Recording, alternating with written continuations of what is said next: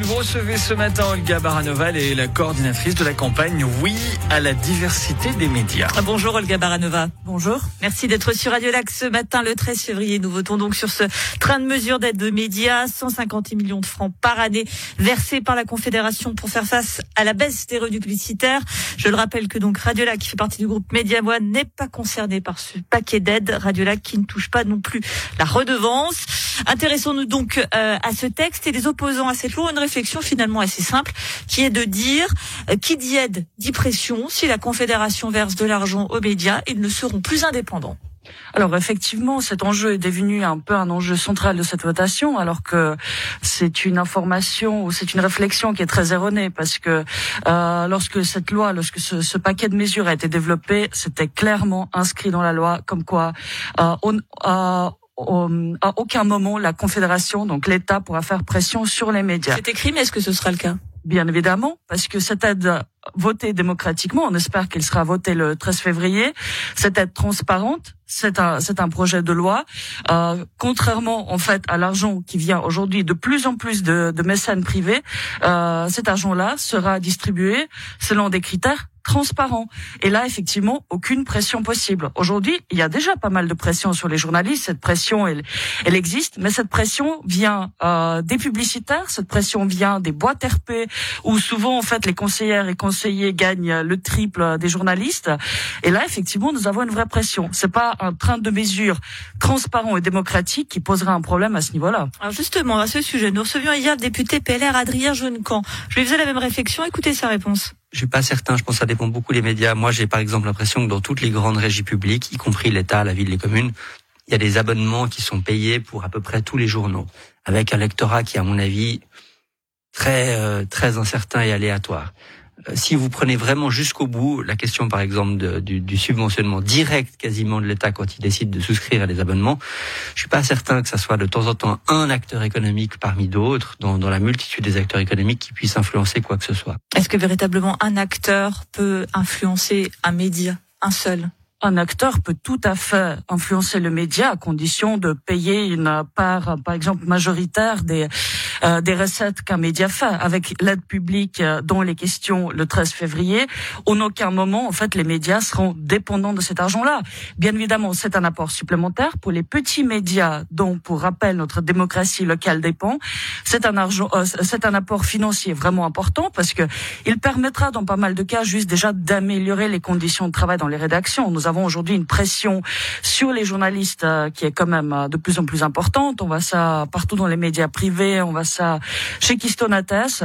Et en fait, cet argent-là permettra d'améliorer les conditions de travail, permettra aussi, bien évidemment, de fidéliser tous les jeunes qui sortent aujourd'hui de, notamment de l'école de journalisme à, Neuchâtel. Euh, voilà. Donc, mais en aucun cas, ces sommes d'argent vont être majoritaires dans les recettes des médias. Vous évoquez les jeunes euh, qui sont les citoyens euh, potentiellement euh, de demain. Or, ces jeunes, quand on regarde par quel biais ils s'informent, ce ne sont pas les médias traditionnels, ce ne sont pas euh, les journaux, euh, ce sont rarement les sites internet de ces journaux, c'est plus souvent, ce sont plus souvent les réseaux sociaux. Finalement, on va donner de l'argent dans des vecteurs qui ne sont pas utilisés pour les citoyens plus tard. Dans l'idée de c'est important pour la démocratie directe, c'est finalement pas tant le cas que ça. Alors pas du tout, parce que si vous regardez sur les réseaux sociaux, qui crée le contenu sur les réseaux sociaux? Alors vous avez bien évidemment les blogs, vous avez les chaînes YouTube, euh, souvent ou de temps en temps d'une qualité douteuse, mais que ce soit Facebook, que ce soit Google News, c'est avant tout des contenus qui sont produits localement. Les jeunes s'intéressent, consomment énormément de contenu. Quand ils vont voir une danse TikTok, vous croyez qu'ils s'intéressent au contenu? Alors, les jeunes ne vont pas regarder uniquement des danses TikTok. Les statistiques le montrent très clairement. Aujourd'hui, les jeunes sont de plus en plus politisés, que ce soit pour des questions, par exemple, du climat ou LGBT. Euh, donc, c'est pas vrai que les jeunes ne consomment plus d'actualité. Les jeunes s'intéressent à ce qui se passe autour d'eux. Par contre, ce qui est vrai, c'est qu'ils ne vont plus regarder un seul site web ou un seul journal imprimé, comme c'était le cas euh, euh dans les générations, on va dire, d'avant nous. À 30 ans, je me permets encore de le dire. Euh, ce sera bientôt plus le cas. Mais du coup, non, les jeunes sont friands de ces contenus-là. Ils les consomment sur des plateformes, notamment, par exemple, comme Google, qui vont euh, vendre des publicités à ces mêmes jeunes. Donc, du coup, les jeunes consomment les contenus journalistiques, mais l'argent publicitaire ne va plus euh, ne va plus chez les créateurs de ces contenus journalistiques. Et là, nous avons effectivement un problème. Donc ça, c'est encore un deuxième débat qu'on va qu'on va avoir, je pense, dans les mois, voire les années à venir. Mais en attendant, pendant sept ans, nous avons vraiment la possibilité de donner un tout petit peu un bol d'air aux médias pour qu'ils puissent continuer à donner la même qualité journalistique que maintenant, voire l'améliorer, surtout, surtout dans les régions périphériques. C'est ça aussi un, enjeu énorme de cette votation. Euh, quand on regarde quand même le paysage médiatique euh, en Suisse, en Suisse romande notamment, euh, notamment de point de vue de l'étranger, on peut être surpris de nombre de journaux, etc., euh, qui, qui existent. Alors, il y en a beaucoup, beaucoup, beaucoup. Est-ce que finalement, chaque district a besoin de son journal pour que cela fonctionne? Est-ce qu'il n'y en a pas trop?